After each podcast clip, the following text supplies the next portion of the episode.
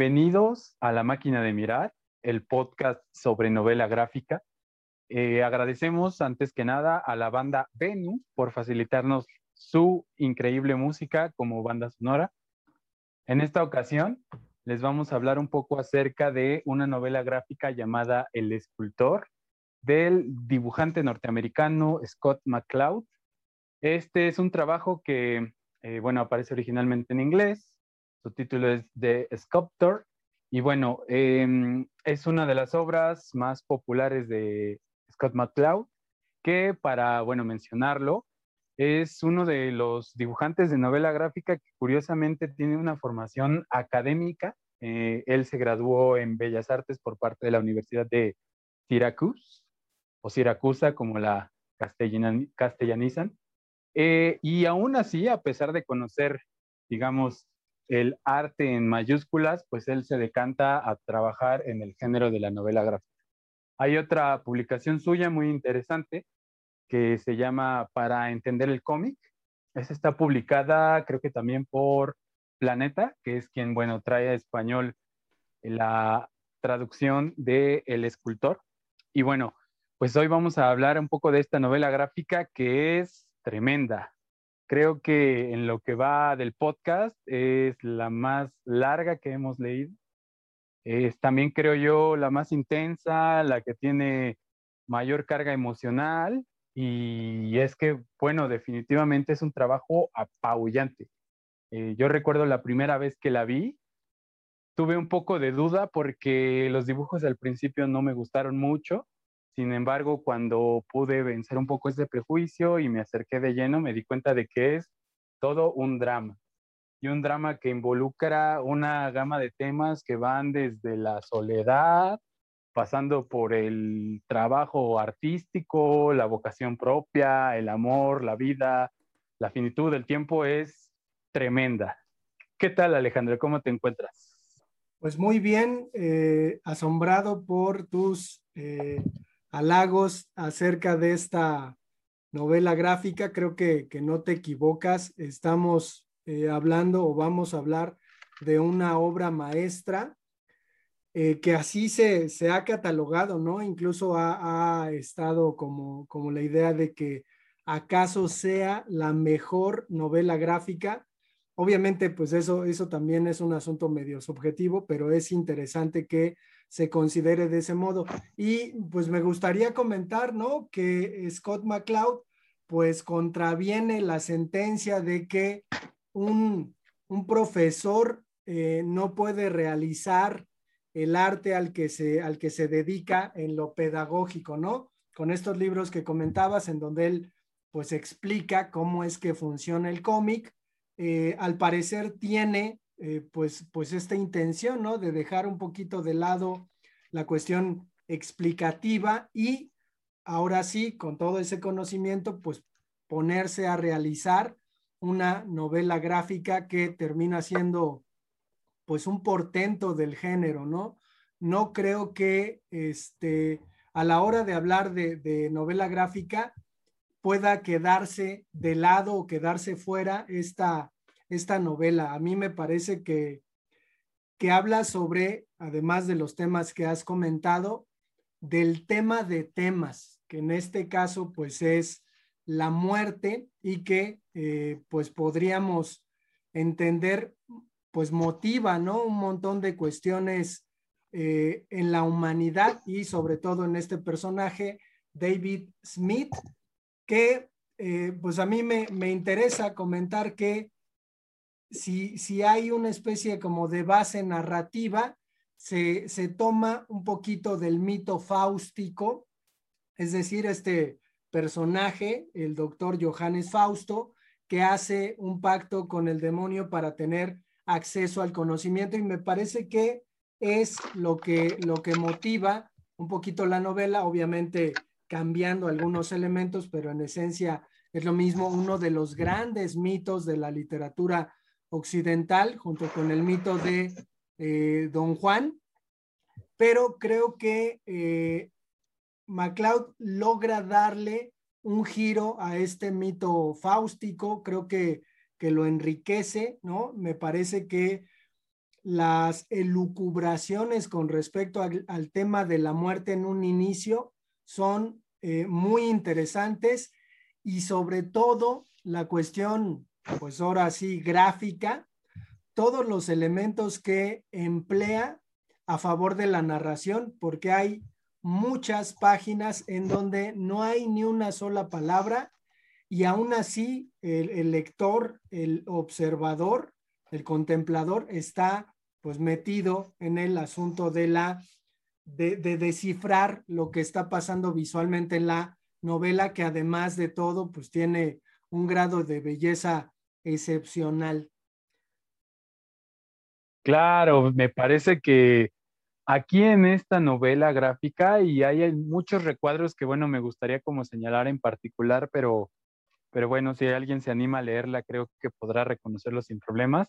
Hay muchísimas escenas en donde esa sensación, pues un poco inefable, ¿no? Inefable que, eh, que nos transmite de repente, por ejemplo, algunos escenarios más literarios, digamos, pasajes eh, escogidos de poemas, de novelas, se encuentra presente. Y creo que eso es algo que tiene muchísima fuerza. Definitivamente creo que hay a lo largo de la trama de la novela gráfica distintos puntos en los que verdaderamente te conmociona. Y creo que a pesar de que es una historia, digamos, que de repente raya un poco en lo fantástico, también un poco en lo surreal, es muy humana. Y, claro que nos está hablando de unas cuestiones pues que son universales, ¿no?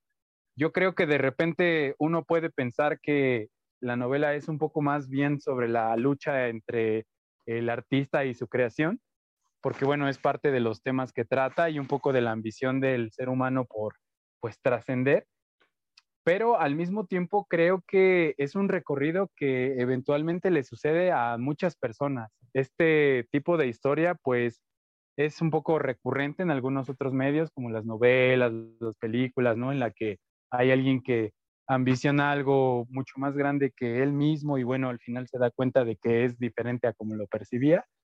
Pero vaya, la manera en que aquí vemos ese recorrido, pues es, es toda una bofetada, ¿no? Porque partimos desde, como mencionas, la figura un poco que recuerda a Fausto, ¿no? De la ambición, la búsqueda del conocimiento, llegando pues a la desesperación, ¿no? Y sobre todo creo a realizar que eh, lo que a veces queremos, pues mm, en realidad no lo queremos porque no sabemos cómo es a fondo. Y ese es uno de los mensajes que pues me parece muy, muy, muy complicado y que he encontrado en algunos otros libros, pero a los autores de aquellos pues les ha costado bastante más plasmar lo que MacLeod consigue pues en algunas cuantas páginas y sobre todo haciendo uso de algo que pues para muchos resulta simplón como lo son de repente los dibujos.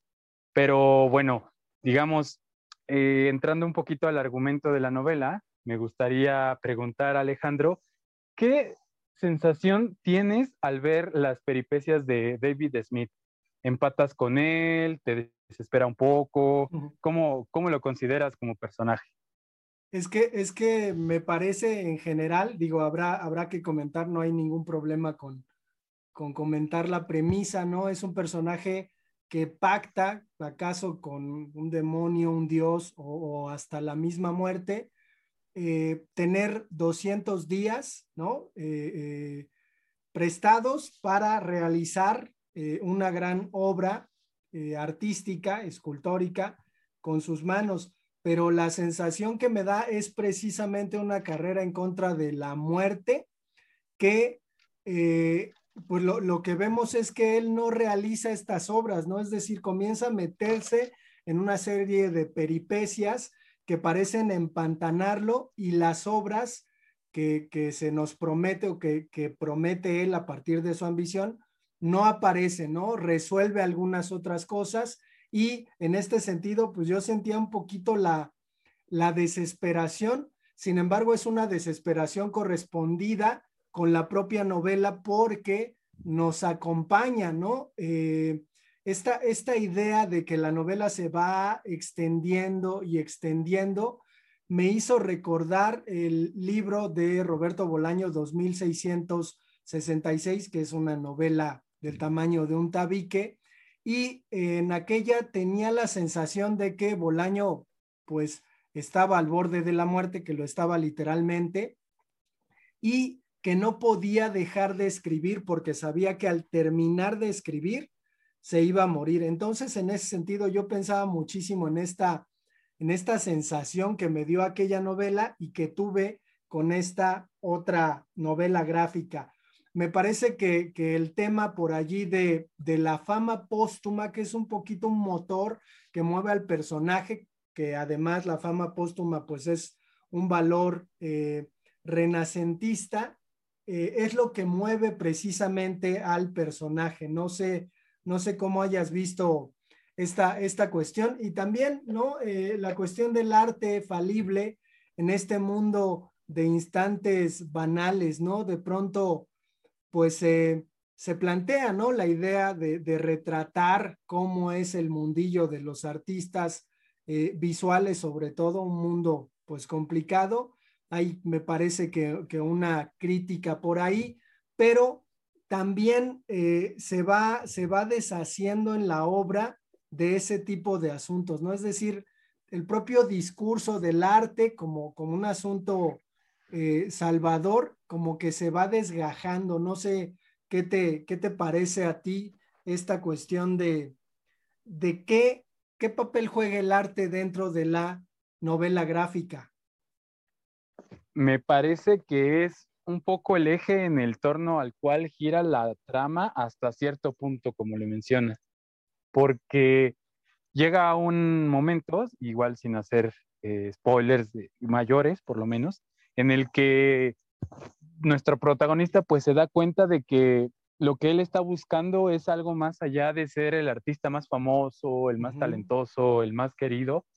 Y eso es algo muy interesante porque es esa ambición justamente la que lo lleva a realizar este pacto con este personaje misterioso en primer lugar.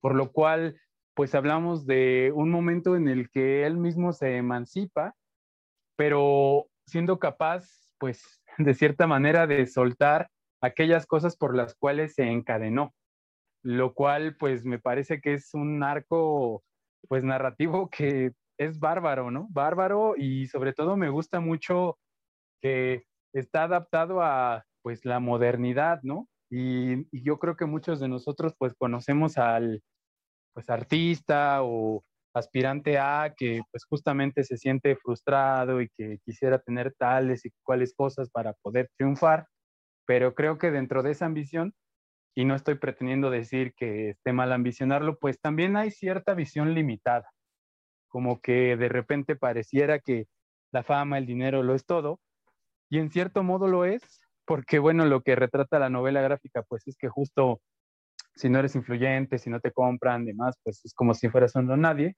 pero parece que al mismo tiempo, pues sí nos comenta que la esencia del arte es una cosa diferente.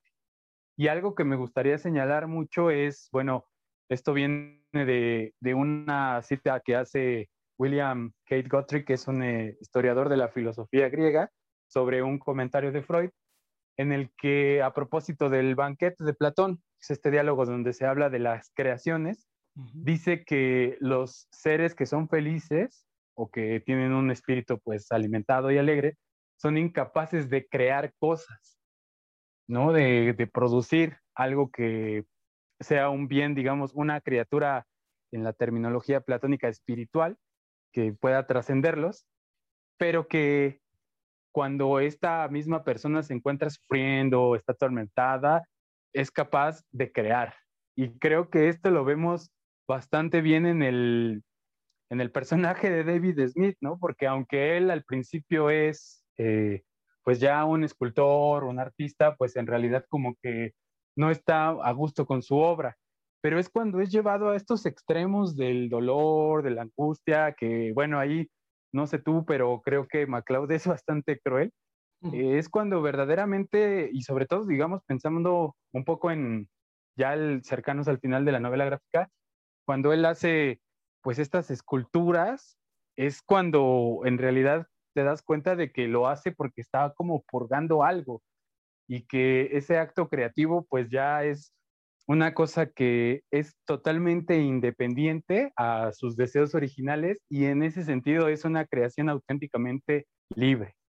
Y creo que eso es otro de los grandes temas presentes en la novela gráfica, ¿no? La libertad, porque a pesar de que pues constantemente el guion lleva a, a David a estar en situaciones asfixiantes, me parece que al final logra liberarse no sé qué opinas tú, Alejandro. Sí, me, llama la atención la, cuestión de que en un momento me parece que eh, David empuña el arte como una especie de sable que blande en contra de, la propia muerte y ese sable termina convirtiéndose en una muleta, eh, que además, ¿no? Eh, habrá que considerar que el final, que, que, pues de plano no podemos decir nada, es como, lo, considerarías, pues un cachetadón, ¿no? Eh, creo que esta idea del artista frente a la muerte y del ser humano frente a la muerte que, podríamos recoger en películas como El séptimo sello, incluso rastreando un poquito eh, el asunto de la anécdota, pues yo pensaba en Robert Johnson, ¿no? Este guitarrista que cuentan le vendió su alma al diablo pero creo que, la manera de plasmar este conflicto pues prístino que, tenemos todos los seres humanos con el tema de la muerte está muy, muy bien planteado en, eh, en el libro. Sin embargo, a mí me gustaría preguntarte, eh, ¿aceptarías este pacto? Es decir, eh, ¿sí, cambiarías lo que resta de tu vida por 200 días en donde se te aseguraría pues terminar realizando una obra filosófica trascendente, es decir, tener fama póstuma, ¿sí lo, lo aceptarías o no? Mm, fíjate que es una, propuesta tentadora, ¿eh? Por un lado, mi, yo creo que tal vez es mi ego, dice que sí, pero por otro, creo que la vida es muy preciosa. En todo caso, quizá lo reformularía un poco, ¿no? Y si me dieran 200 días para poder dedicarme a leer de lleno y sin tener que comer, dormir o hacer del baño, pues yo creo que eso lo cambiaría, pero en realidad fuera de esas circunstancias creo que no. Me parece que vale mucho la pena estar vivo, sobre todo porque pues solo estando vivo es como puedes leer estas novelas gráficas, ¿no? como las de Scott McCloud. ¿Y tú qué opinas sobre la misma pregunta? Pues desde luego, desde luego pensaría en, que no, no aceptaría precisamente por las cuestiones que comentas, pero también me parece que hay una trampa, es decir, pues al final el artista debe ser responsable de, su capacidad imaginativa, de su capacidad creativa y de, eh, del control que tiene sobre la disciplina a través de la cual se expresa. Entonces, en este sentido, creo que eh, David Smith, a pesar de ser este héroe, pues es un tanto tramposo, ¿no? En quererse, eh, pues, zafar de algunas cuestiones. Entendemos dentro de la novela, pues, que le ha ido mal, no, no nada más por él, sino propiamente por el entorno, pero creo que, creo que sí, ¿no? Está complicado reducir la vida a 200 días sin saber qué puede, qué puede pasar después, que es un poquito lo que le, le ocurre al personaje. Y es que sabes algo más, además, eh, no sé tú, pero creo que hay partes y yo creo que quizá aquí está un poco la grandeza de MacLeod como guionista también.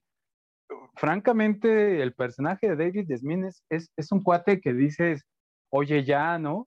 Porque hay escenarios en los que es un poco, bueno, más bien bastante egoísta, quejumbroso, además de que, bueno, pues también le gusta eh, que sepan que le llueve sobre mojado. Y pues creo que de repente sí te das cuenta de que ese pacto lo hizo porque es alguien demasiado visceral y caprichoso y, y bueno, un personaje que pues sí a ratos es un poco molesto, pero al final me parece que, no sé tú, yo por lo menos terminé empatizando muchísimo con él y me di cuenta de que esos ataques de repente de ira, desesperación, ese frenesí como creativo, pues responden más bien a la cuestión fundamental que es el hecho de que te mueres y que no te quieres ir, ¿no? Decía, me parece que un filósofo parafraseando a Nietzsche, pues que la vida es algo de lo que tienes que intentar sacarle lo más que puedas antes de que ésta acabe contigo. Y creo que, pues, en cierto modo, ese es otro de los grandes mensajes de la novela gráfica, que claro que es necesario, pues, plantearse lo que uno quiere en la vida, estar seguro de lo que se desea y a lo que se aspira, pero bueno, también es bastante necesario y creo yo, pues fundamental darse cuenta de las limitaciones propias, ¿no? Y no solo de uno como ser humano deseante, sino del entorno. Decía eh, Ortega y Gasset que en, este libro célebre de las meditaciones del Quijote, yo soy yo y mi circunstancia. Y si, bueno, ya me estoy perdiendo un poco en la cita, pero la idea es un poco que, pues, uno no solo es lo que uno quiere, lo que uno piensa y lo que uno siente, sino que también es en dónde piensa, en dónde se desea, en dónde se siente. Y creo que de alguna manera, pues, esta novela gráfica también nos habla de lo mismo, ¿no? Creo que al final la personalidad, los deseos y los puntos de vista de David Smith se van transformando de la misma manera en la que el entorno y las personas con las que se rodea pues se van transformando. Y entonces creo que también algo que me deja muy claro la novela gráfica es que en realidad uno nunca está tan solo como cree, ¿no? Y aunque es un dramón y, y el final, para no spoilearlo, es bastante, eh, pues, trágico, lacrimoso también de repente, en realidad creo que es un trabajo que al final, por lo menos a mí me deja con una sensación bastante positiva. No sé tú. Sí, sí, desde luego, desde luego. Y también, eh, pues, concebir, ¿no? A MacLeod como el autor de esta, de esta obra, pues, portentosa, que, que, que a lo mejor, ¿no? Llegó él mismo a identificarse con el personaje y precisamente con todas las tribulaciones eh, que presenta pues la creación como una respuesta a estar existiendo.